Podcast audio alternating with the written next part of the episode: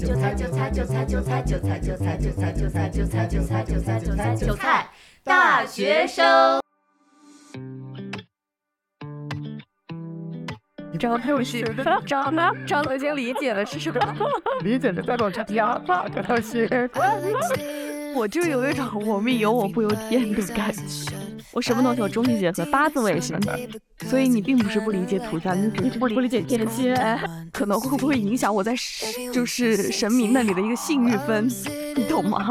就是有宗教信仰的人会相信玄学，但是有相信玄学的人不一定有宗教信仰。这些创造神话的人，刚开始是不是都被称为造谣呢？不想知道那个百分之百的确定的答案，我就想，哎，我就想试你一下，试一下，试一下，有种浪漫，在浪漫都吃散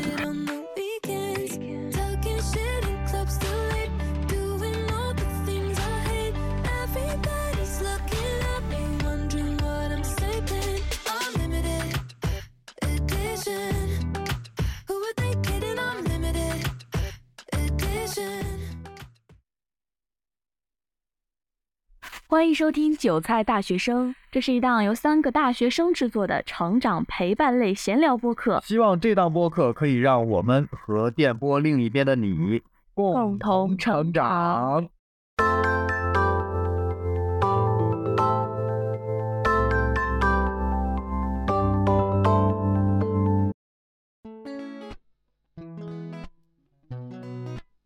前两天我们算了一个 塔罗，嗯，是，然后我们是其实就是预测一下自己的未来的爱情。你们俩都算的爱情吗？我我算的是。啊，我俩算的是同一个东西都，对，就是未来恋人。那我们仨算的都是同一个东西，未来恋人是个什么形状？对，而且就是我算了算了，结果发现就是我跟上一任还有一些纠缠不清，然后我赶紧快刀斩乱麻把这个斩掉了。你说这算的是准还是不准呢？我就不懂，而且他说是在秋冬遇见，我就说啊，秋冬。但是你的是最早，你是立夏之前。对，就是这个塔罗准不准，我们主要看吴梦雨她立夏之前可不可以。但是吴梦雨本人对此表示深深的怀疑，怀疑，而且产生了深深的叛逆。他就是要立刻马上找一个找个人在一起，随便找一个人，我就有一种我命由我不由天的感觉。你是哪吒吧？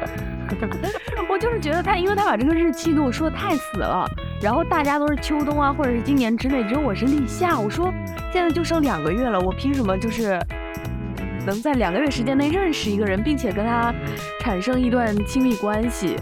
我说这既然两个月都可以，我直接两个小时。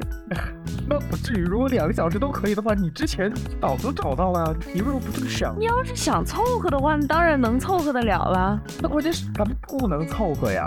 我今天早上刚看到一条微博，就是我关注了他们差不多三年，三年的时间吧，我是九年关注的吧。嗯。那二二年以后是二三年，这四年的刚开头吧。嗯。然后他们已经在一起五六年了。然后就这两天分手了。分手的原因是，其中一个人是想两个人的陪伴，另一个人是要一群人的狂欢。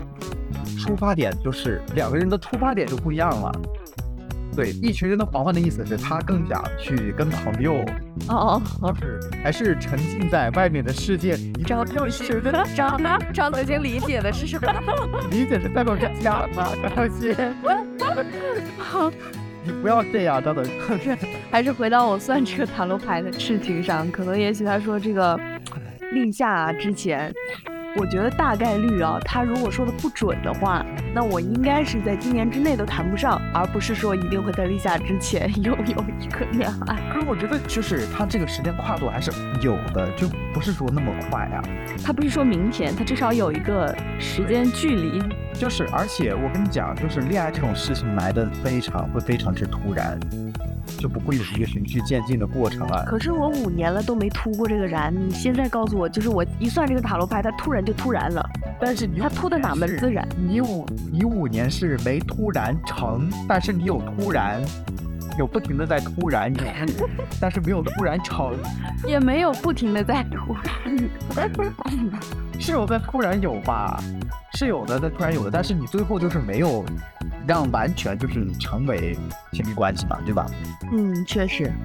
像我我我算塔罗算出来的结果就是，刚才也说了，是一一段陈旧的亲密关系，然后我就快刀斩乱麻了。但是他在听到我说出那个他所描述那个人和我前任很像之前，他所描述的点其实是指向于一个什么身高也比我高一点儿，然后什么就别的我就忘记了，反正说的大差不差。我发现大家都说的大差不差。然后我跟范明也同时都是在秋冬，秋冬我觉得嗯好像也没有你们怎么今年都要迎来自己心软的神呢？我觉得就是那个，都有他这个塔罗比较有意思的一个点是，好，他好像对所有人说的话差不多，就是模棱两可，对，而且就是为什么大家都在今年呢？而且大家都在秋冬，只有他在，只有他在立夏。但是他算的这个东西，他算的说的是两，一般塔罗牌的时效是两年之内嘛。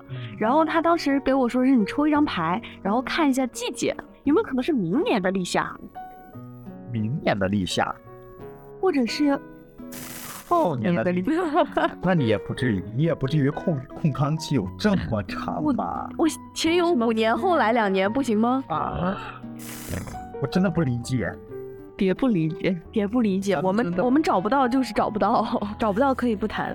但是你们最近就是在控诉你们的桃花都被我拦走了。我说我只就是拦走了一只烂桃花。你，哎，你还好吧？我觉得范明来的比较苦。塔罗这个东西，它对你来说更多的是种心理暗示了。在我个人看来啊，像你们资深塔罗爱好者可能不这么认为，就是我们还好，其实我俩更偏向星座这一块儿的。星座不就跟塔罗是？嗯，虽然是我我我中西我中西结合，我都信。我什么东西我中西结合，八字我也信。嗯，我什么东西我还信物理，信量 子纠缠。量子纠缠，量子纠缠不就是别人跟你说了之后，你就往往那边放？就是我之前跟一个师姐聊过这个关于科学和玄学的问题，然后我们俩是两个不一样的方向。那个师姐说她是觉得玄学的尽头是科学，但是我会觉得科学的尽头是玄学，就是所以她就不相信这些玄学什么什么八字啊、算命，她就不会太信这些，最多就是图一乐。但是我就会比较相信这个，就比如说，我就坚定不移的认为天蝎男就不行。是啊，是不行啊。我我可能刚才那句话是一部分人，但是在谈恋爱这种事情上，风象，比如我我拿我自己来说，我作为风象，完全理解不了土象星座在想什么，完全理解不了。就是我啊，完了，那他说我也是风象，他说我下一个对象是土象，但可能你可以理解，因为每个人是不一样的。嗯，哎，水瓶座是风象，当然，水瓶座水超疯的，不是水我，超疯的，超疯的。那水象是谁？巨蟹、双鱼和什么天蝎，啊？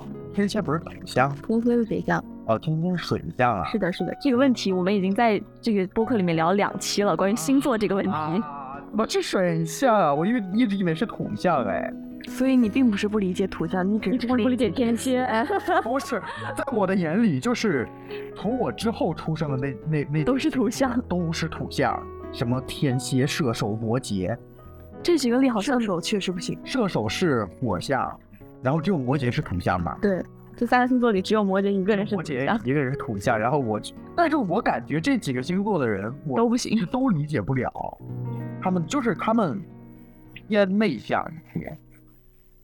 内向。就是火象虽然很很很外向了，但是我感觉射手又没有那么的向外，你不觉得吗？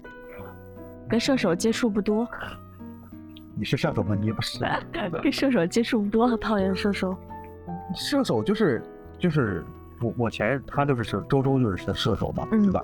那我个人觉得他其实也是没有那么外向，没有那么火象的，不像狮子和白羊那样的。那你觉得你看我能看出来我是火象吗？我知道你是火象，但是我看不出来啊。对啊，但其实我就是有一些个例，然后我觉得就是就是，我觉得其实星座这个东西，它要结合这个人去看，它才会比较准确。星座如果只是单就单纯谈论某一个星座的这个属性或者是特点的话，有点泛泛而谈，就像是之前那个段，就说看星座就是人冷了会喝水，人冷好喝水好好准啊，渴了会喝水，好准啊。啊，我就是可是冷了为什么会喝水？人渴了渴了会喝水，只是刚才口误的，人渴了会喝水。就是我觉得啊，不管是星座还是算命，它更多的是给你说一种可能，对吧？我觉得相不相信这个东西，就还是要看。就是你是觉得科学尽头是玄学，还是玄学尽头是科学？我觉得这两个阵营是比较有意思、有探讨性的。我反而觉得 J.K. 罗琳说的很有道理。他说人生都是靠选择出来的。啊，这个又要回到量子纠缠的问题了。我我觉得真的很，这我觉得深的理解了这句话。到目前这个阶段啊，可能后来又会有别的变化吧。就是我觉得选择才会影响你的人生。玄学这个事情，其实它在影响你的选择，好像有点道理，对吧？我没什么主见，嘿嘿。是啊，因为我们的人生是因为一个又一个选择堆砌成了我们的人生。是的，就比如说我们现在做这个播客，我们的播客真的就是我们的特点是我们稚嫩，就是通俗来说是我没有内容。没关系，都是小事。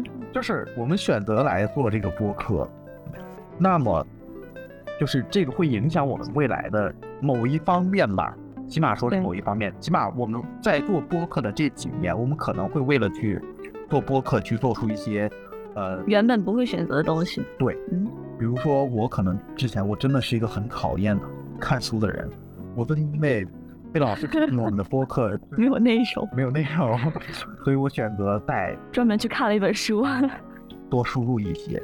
对我们后面还要聊这本书。哎，但是那你们觉得，就是像我们平时信的那些塔罗，然后八字啊这些的，会不会影响以后我们的一个宗教信仰？宗教信仰？你说中国人有宗教信仰吗？大部分中国人，大部分中国人当然是没有。宗教本来就是一个。小众的事件嘛，对，但是我觉得大部分中国人其实都不会有宗教信仰。中国人就是就是很势利的，就是遇到事儿了我就会信你，然后我这事儿完了你爱谁谁。就是我觉得其实我们对于神啊、佛呀这些宗所谓的宗教神话中的这些人物也好、信仰也好，我们可以就是中国人普遍的态度是我可以不相信，但是我会尊敬。嗯，是的。就比如说我们。可以说我不相信佛教，我不相信这个宗教，但是路过一些寺庙的时候，我们会就比如说心怀不能说心怀敬意吧，就是你可能没有什么感觉，但你至少不会下来去辱骂他。啊，那是肯定的。但是我个人觉得啊，就是我们只有真的有事儿，比如说遇到人生的大事儿啊，什么高考请什么文昌啊什么之类的，然后才会去。呃，有一段时间的信仰，就是中国人的信仰，都让我感觉很很功利、很短暂。然后就是就是很就是可能一部分中国人吧，我也不能这么这么太呃绝对的说。让给我的感觉，起码我所感受的感觉是很功利的。就比如说，呃，很多人都是带着目的去寺庙的，我们一定要求一个什么东西。但是我记得我艺考的时候，那个谈过那个，然后但他跟我说的是，你进寺庙，什么叫心诚？心诚就是你不要有所求，你只有不有所求的时候，嗯，佛祖或者什么其他的各路神仙才会帮助你。就是你有所求，佛祖可能就觉得你就不会心诚什么之类的吧。我觉得这是界定是否功利或者是否心诚的一个点。你你没发现，就是我们每次去寺庙或者每次接触这种玄学，不管是算塔罗还是呃国产的八字，我们都是带有目的的。我们都是要心里设设定了一个预期，说我来我今天来算这个是为了印证一个东西。我心里有有一个预期了已经，比如说，嗯，我现在是期待一段恋爱关系、亲密关系的，那么我去算一下我的亲密关系。不会说，我今天期待一个亲密关系，我去算一下我的事业；或者说我今天期待一个亲密关系，我算一下我什么时候死。所以，我我觉得这个这是带有功利的一个短暂的信仰。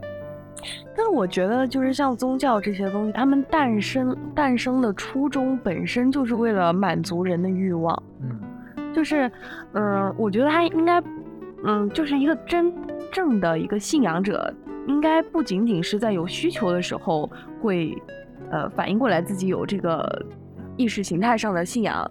我觉得就比如说像我们家，我父母可能都会有一点偏向有信仰，但是我自己还好。但我觉得唯一有影响的是，就是虽然我心中没有对于这个教派有一个具体的了解，或者是我能了解他们就是在信仰一个什么样的神，但是我自己会觉得，好像在做什么事情的时候有举头三尺有神，有顾忌，是不是就是有顾忌，就是怕自己好像呃伤害到别人，或者影响到其他人的利益，或者是对这个社会做了什么很不利的事情，我会遭到报应。真的有的时候会这样想。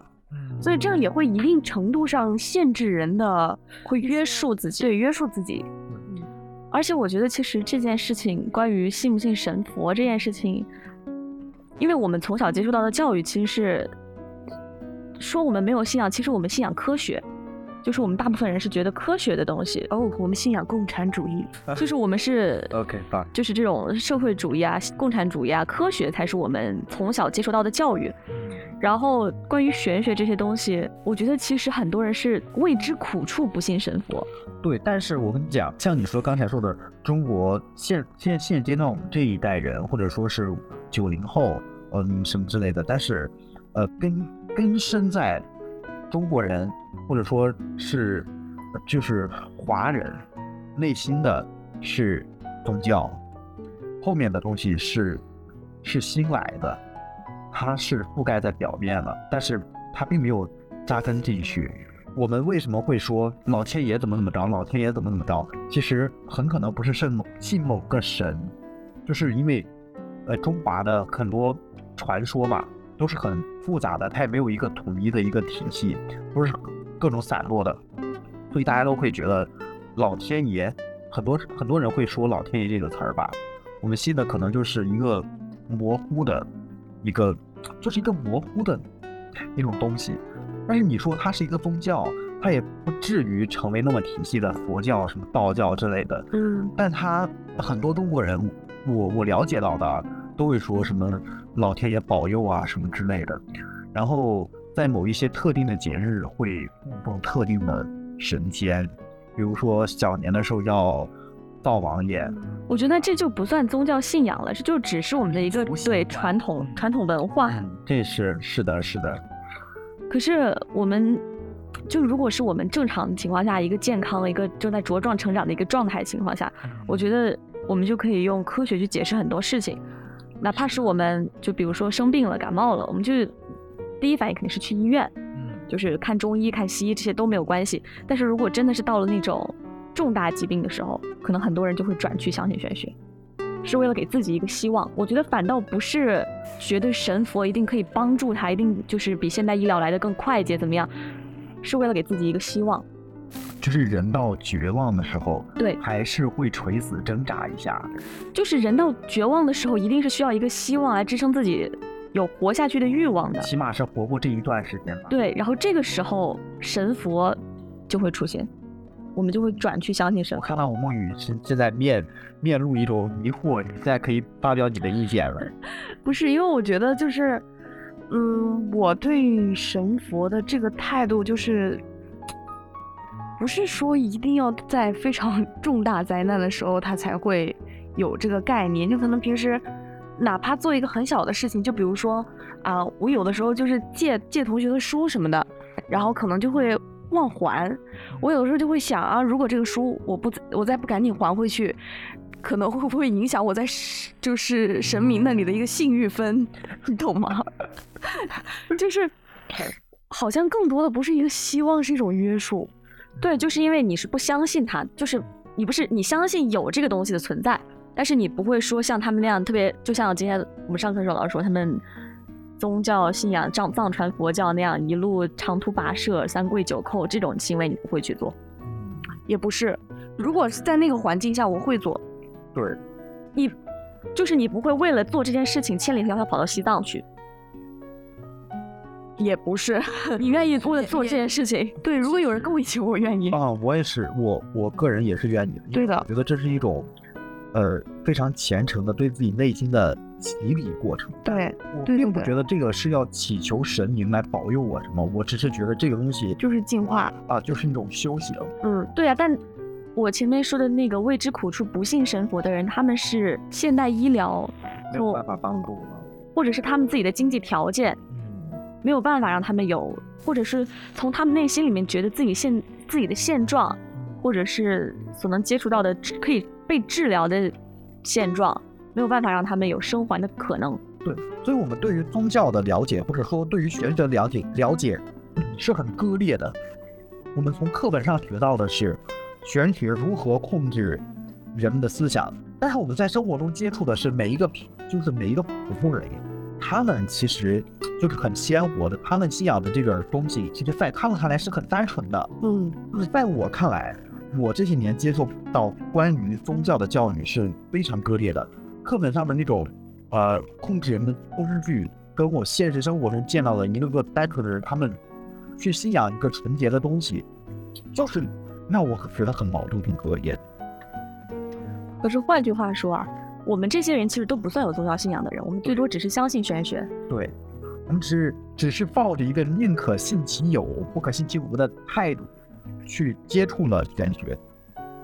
但是，就是如果其实算算塔罗，或者说算算八字，应该也算是解释。我觉得就是你可以把它理解为，把神神明界理解为一个政治学派，就比如说我们平时也会去学习、去了解政治，然后可能会有一些自己的判断，但是我们并不会去加入一个正派，你说的就是自己的政治梦想了。也不是实现，就是就是百分之百认定他这个东西就是我一生所要追求的，他就是最伟大的，我就是一定要跟着他一直往前走。就像信仰这个东西一样，就是所有的呃这些学派的理念，我们都多多少少有点接触，但是你可能说不会从里面直接选出一个，就是作为你毕生的追求和目标来。那你有的人，就你像像那些政客一样，他们就是信仰这个，嗯，也别说什么什么无政府主义啊，然后这些的，对，他们也就像宗教信仰一样，就选出来了一个学派作为自己终生的追求。也不能说就是我们这些没选出来具体的某一个学派的人，我们就完全没有信仰。对，其实说不定他们选的，他们所站的立场，只不过是为了实现自己的理想，我嗯，运用的一个工具。是的其，实说不定他们的呃真正的理想跟他们的立场是有一些细微的区别的，只不过他当时的那个角度，这个是他正好的选择。但是，所以我们就是了解，也不一定非得通过这个人是什么立场来了解一个人。嗯，还是要稍微有一点耐心吧。但是我们跟那些有信仰的人的最主要的区别，就是他们的信仰所带来的对他们日常生活的管制和约束和我们是不一样的。比如说，佛教的人不吃荤腥，啊，就是塔上信佛的人也是不吃荤腥的嘛。对啊，就是有信仰的人是不吃的。哦，嗯那其实我这个我是完全接受不了，就是我个人来说啊，就是肉食，我是一个肉食动物，我是接受不了不吃荤腥的。但是你说，或者说天主教的人，就是信奉基督教这个教派的人，他们的日常生活就是会在每天晚上睡前祷告。哦，嗯，然后因为我看很多美剧也是会有，对，这是他们的习惯。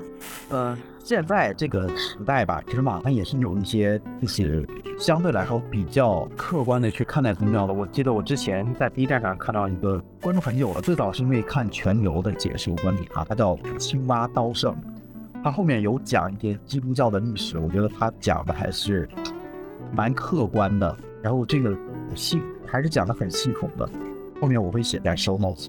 就是我们把宗教和玄学分开来看，就是有宗教信仰的人会相信玄学，但是有相信玄学的人不一定有宗教信仰。是的，这是一个包含它不对对对对，因为我们从小，反正我是听女娲补天的神话长大的，我觉得女娲补天，呃，神农尝百草，然后什么女娲造人这种神话，全部都是一个体系里面的，就是包括轩辕帝和这个蚩尤大战，然后什么这种东西都是一个神话体系里面的东西。我是听这些东西长大的，并且我也坚定不移的相信有龙的存在。我也不知道这算不算玄学。但是，就是在我的这个思想或者意识里面，我是潜意识里面会觉得这些东西，它既然从那么遥远的时期一代一代一代传下来，流传下来了几千年的故事，有没有一种可能，它就是存在过呢？嗯，说实话啊，就是关于巨人族这个事儿，我觉得可能会存在，因为可能之前人长得实在太矮，所以他们可能觉得比自己高个五公分，或者比自己就是自己只能到人家肚子里为止是正常的，所以他了他认为那个是巨人族。对，因为你想想南方，就是在古代南方的民族，其实因为水土的影响。它就是比较矮一点的，身高可能比他们就是。而且我们现在人确实在逐步长高。对，不管是哪个国家，也不管你是哪个时代，你长大的过程中，你可能会听到什么话。对，我觉得这个就是我们相信玄学的一个主要来源，因为我们从小就是听这些东西长大的，我们就知道从小看《西游记》，我们就觉得有神仙，它可以降雨，可以打雷。对，这是可能一个玄学，或者说是一种信仰，从你的内心生根发芽的土壤。你觉得这《西游记》算是神话吗？《西游记》不是真实的故事吗？就就是它是 我不管，不是它不是神话，它是添加了一些个什么超能力什么之类的那些元素进去吧。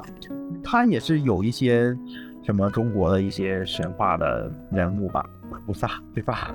佛祖，《西游记》其实就是道家和佛家的一个是的较量，但是我们也不是很也不是很了解，所以我。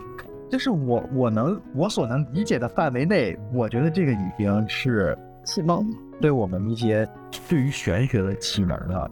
我觉得《西游记》算是。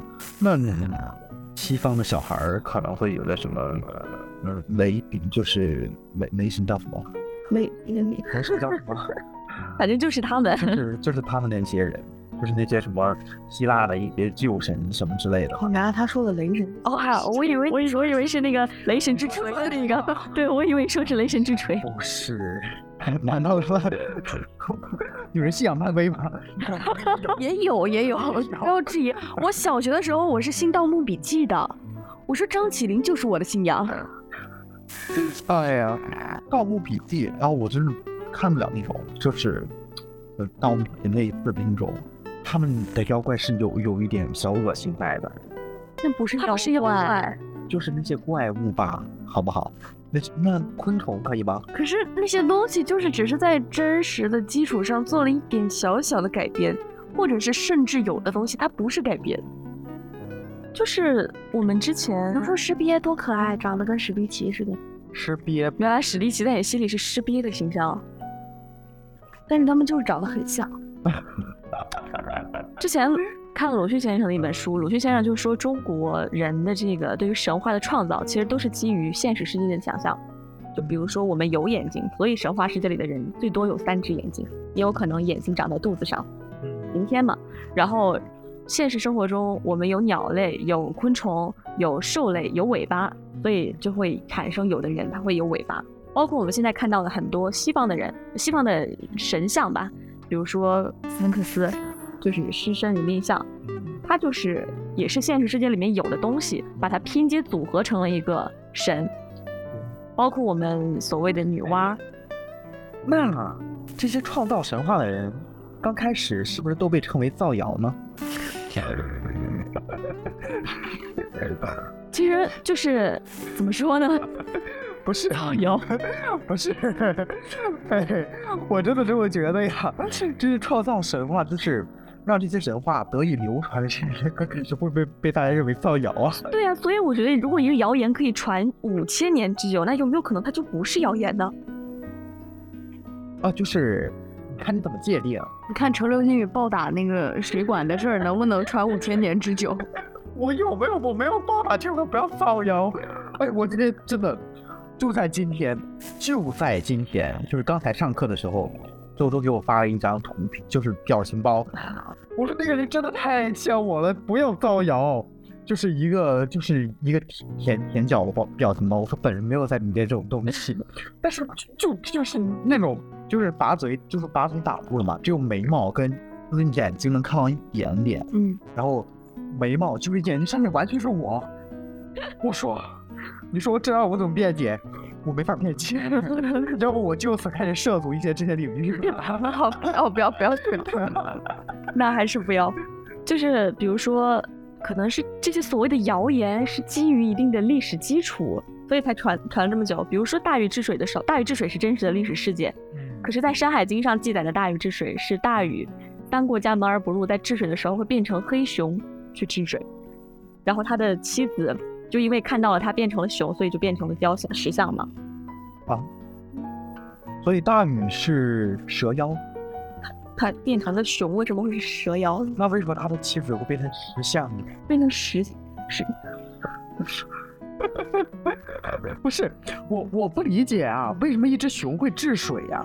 就是熊，就是他的妻子看到了他变成黑熊以后被吓到了。就石化了，对，哦，石化了，化了，不要给他讲出来这么搞笑，就石化，所以那一些互联网的词还可以有一些历史渊源的 反正《山海经》上是这么写的，嗯，但是我就我个人来讲，我是完全理解不了一只熊在治水方面有什么力气大呀，可以掰石头啊，大象不可以，哦，这个问题它不是很重要，朋友们。不管它是一个什么东西，反正它就是治水的。大象不可以吗？好，哦，哦，可能中原那会儿没有大象，我只能这么理解了吧？因为我没有什么文化，我我我我没有考虑一些历史的文件，我只能这么理解了。那么再再继续聊下去，就是你们算过，就是我我们回到一些中华的玄学体系里面。哎，等一下，你们俩更相信中华玄学还是更相信西方玄学？我是相信中华的玄学。你只算过自己的八字吗？哦，对，我等一下，我刚问了你，我刚问了你相信哪个？我梦雨相信哪一个？嗯，我跟你一样，我就都信，都信点。嗯，那有没有更偏向哪一个？因为我是大体上我会相信中国玄学的这些脉络，但是小到问题上我会去问西方塔罗。我是这样的，我是我自己的概念里面，我是觉得他们两个平等。但是就我自己个人的情感行为行为上来看，因为我一直在算塔罗，从来没有算过。你没有算过八字？没有，从来没有算八字。但是出于我自己内心的真实想法，是因为我觉得八字算出来了，它一定是准的，塔罗不定。不想知道那个百分之百的确定的答案，我就想，哎，我就想试你一下，试一下，试一下。我不想你告诉我明天一定会死，你不要乱。其实八字，我我个人也是更偏向八字是一个给你看死刑的感觉。是的，因为我可能在我的潜意识里觉得八字更准吧，所以我一直不敢去算。你知道当时狂飙播的时候有一。高启盛临死前抛的那个，对对对，问吉凶嘛，那个东西，那个东西是周易吧？应该算，不知道哎。我觉得那个东西也很玄，就是他通过，比如说两两个龟两个龟壳，或者是两根签子，就能判定一件事情的凶吉。嗯，哎呀，我我实在觉得这种，可能我没有慧根啊，我感受不到那些那些神神鬼鬼，但我还是很坚信这个。你相信有鬼神的存在吗？有相信呀，你相信你，你相信哦，我也相信有鬼神，太好了，这点我们三个达成了难得的一统一。就是，就是我前啊前前段时间吧，这得去算了一次，就是让我郁闷了一整年，就是这个算真的非常之不好。你算的什么？八字？八字，嗯。就是非常之不好，但是由由于可能我说出来可能是出于一些我个人信息，所以我可能也不太想说。但是就是非常之不好。然后其实我某一任前任的姐姐，她比较喜欢念东的美学，然后当时也是麻烦她提前帮我算了一下，命命理学这个东西就是少一些玄学的东西，更偏向于一些科学的解释了。就是就是像周易，其实到现在发展，到现在它。更多的就是一个科学的解释，嗯，然后他给我算的也是会说我的这一趟生命的旅程中有三次劫难，有三次劫难，然后但是就是跟去年算的有一些个有一些个地方有一些类似。终于可能跟麦会有 事情，但是他又跟我说我的贵人运非常好，就是马上把你拉出来，会被救出来。会不会？那你就实在是有点透露我的意思了。啊，把你从水里救出来。然后就是可能会在遇遇到一些劫难的时候有贵人相助。嗯，我觉得 OK，既然有贵人相助，那就说明有惊无险，可以化险为夷。嗯，但是就是会有一份担心在，所以我对于目前为止啊，就是也是尝试过之后，我对于一个玄学的看点是，能别算就别算。那其实我觉得你的这个想法还是更偏向于玄学的尽头是科学，因为你说你会比较相信像周易这样发展到现在变成稍微可以用科学解释的东西，然后会比较相信命理学这种可以用科学来阐释的东西。嗯，所以你还是在玄学和科学之间，你可能更会选择科学能解释的玄学。是的，我我我也是一个我我还是比较唯唯物。就不再不我是哈，真的吗？坐在这里聊这个话题那一刻，你就我用“维护”这两个字，就是彻底隔绝往来了。就是这是都有，但是我更愿意去相信一些能够落地的东西。就是那天我跟师姐聊这个事情的时候，她就是会觉得玄学的尽头是科学，因为很多像爱因斯坦这种大科学家。他们在晚年，对，在晚年的时候，反倒是会奔向玄学的旅途上，就是他们会转而去研究玄学。然后那个时候，师姐说，她觉得这件事情的原因，是因为那个时候的科技还不够发达，然后出现了很多他们那个时期没有办法用科学解释的现象，所以不得已他们会觉得，会认为有有某种神秘力量的存在，这种神秘力量就是玄学，所以他认为他们研究的研究的本质上还是科学。但是我就觉得科学的尽头是玄学，我觉得玄学是无论如何无法从这个世界剔除的。你无论科技再怎么发达，你也是会永远有解释不了的现象。对，而且永远会有人有宗教信仰。就像一些看什么沙丘吧，这就是有一个很很很神秘的一个教派在控制的这里这个宇宙。然后，其实我是真的觉得了，就是玄学这个东西离不开，首先它离不开我们，我们也离不开它。就是人生总会有一些个，嗯，无法解释的什么点，或者说是一个，呃，愁情啊，出版，就是你总会想去问一些什么东西，对，想去得到一些答案，但大多时候啊，我们去问答案的时候，父母心里都有答案，是真的，就是啊，我问的事情一般都没有答案，比如说我想问我。什么时候发财？什么时候谈恋爱？这些都是 这种这种，就是这种问题太宏大，就是可能很多玄学的大家也无法帮助。就是比如说那种行不行、能不能不能这种问题。而就是比如啊，我们说的更更现实一点，像跟像询问朋友，对吧？询问朋友，我要不要跟这这人在一起啊？我说啊，不不不，你其实这人不，其实你想来在一起拦不住的。没想在一起的，你只是想得到一个人认可你。然后你问一圈，总会有一个人认可你。说他可能说的肯定对，然后你们就在一起了。然后在一起之后发现不合适，然后你就就就就就，然后又又又问一下朋友，然后又最后就这样。其实我觉得，关于玄不玄、学不学这个事情，还是。会会最后会落到人本身的，说到最后还是选择。其实说到最后，我觉得还是选择。他玄学其实就是你看，我会努力的让他影响不了我的选择。就比如说，那你去问玄学就没有意义了。不是，让他影响不了你的选择，他就是在影响你的选择。那他都已经不出现了，他怎么影响我的选择？就比如说，我举例说明，就比如说像。用塔罗牌算自己考研能不能考上这种事情，我就是非常忌讳，因为我的概念里面就是我的选择已经做出来了，我很坚定的我一定要考研，不管他告诉我考没考上，我都一定会去考研。如果他告诉我没考上了以后，只会影响我考研过程中的心情，而不会影响我做出我考研这个结果。是的，所以说我劝大家不要算，就是你如果说是面对一些具体的事情，你一旦算了，它可能就会影响你。你不算了，这个事情就是顺其自然。但就比如说找对象这种事情，就是我觉得无所谓的，无可厚非，就随便，就随便，高的矮的胖的瘦的随便来一个。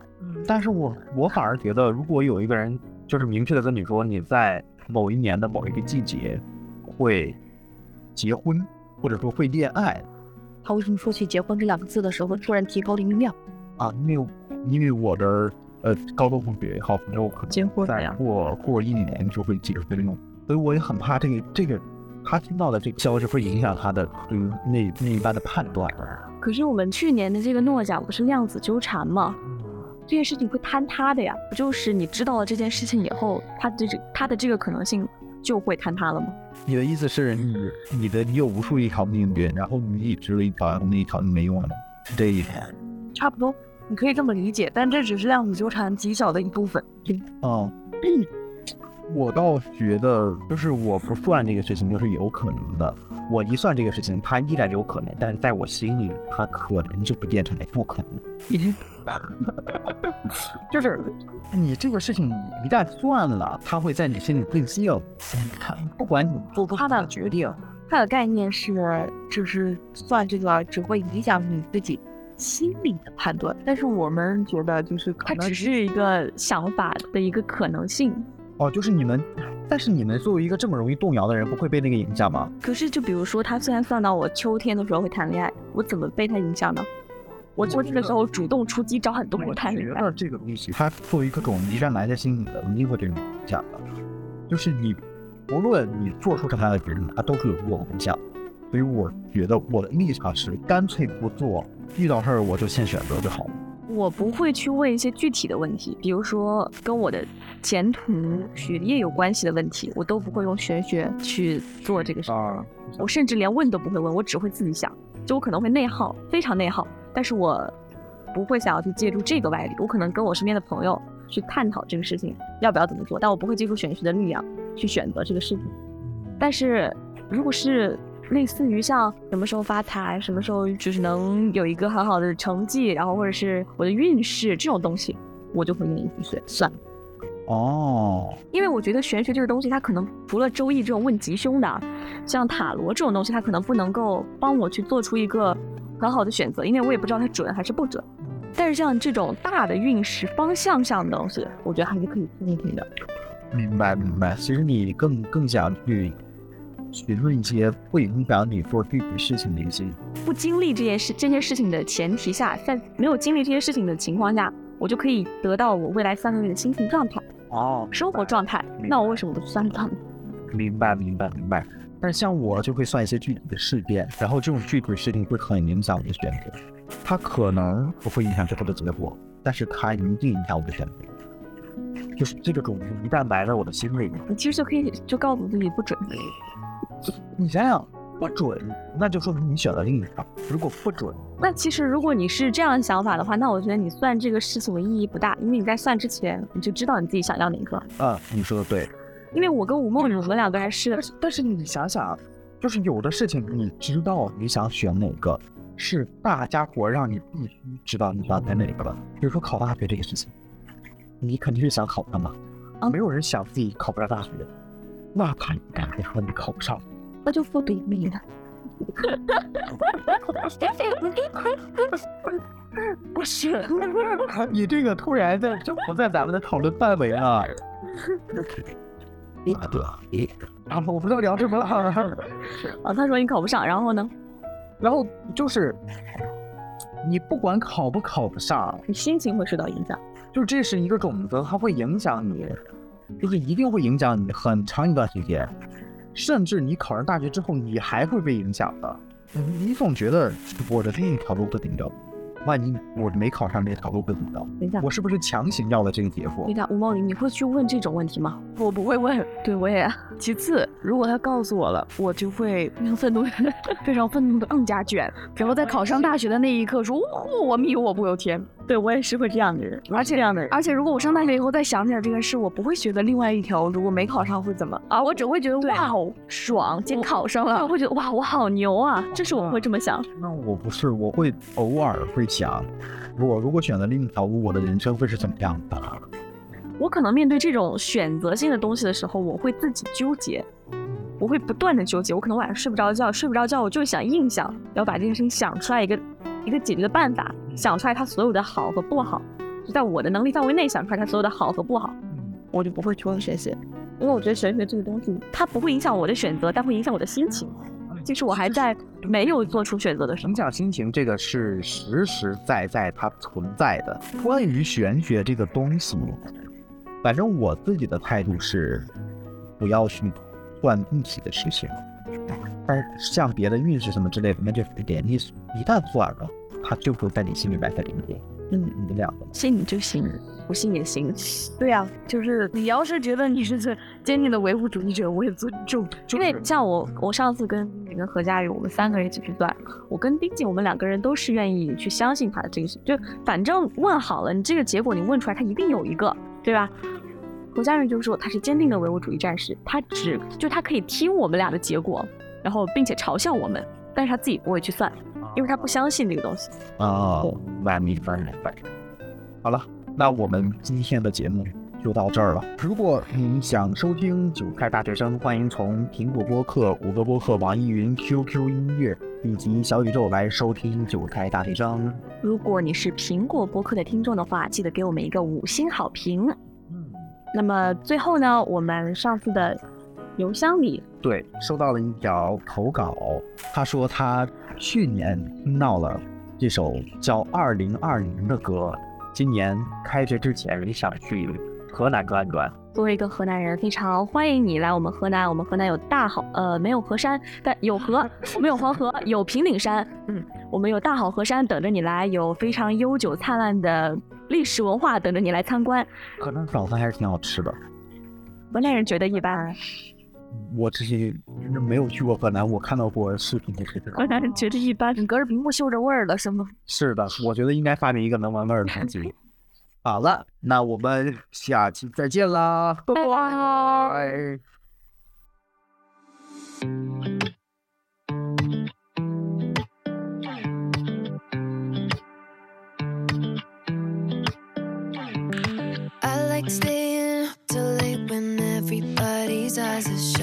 Friday 13 is my day because I kinda like bad luck. Scrolling through my newsfeed, everyone's so sexy. While I'm sitting on my own with junk food from the corner shop. Lately I've been locked up here with Michael watching murder docs. I know why he loves me. Cause I'm fucking crazy and I'm the kind of girl who likes to change it with the seasons.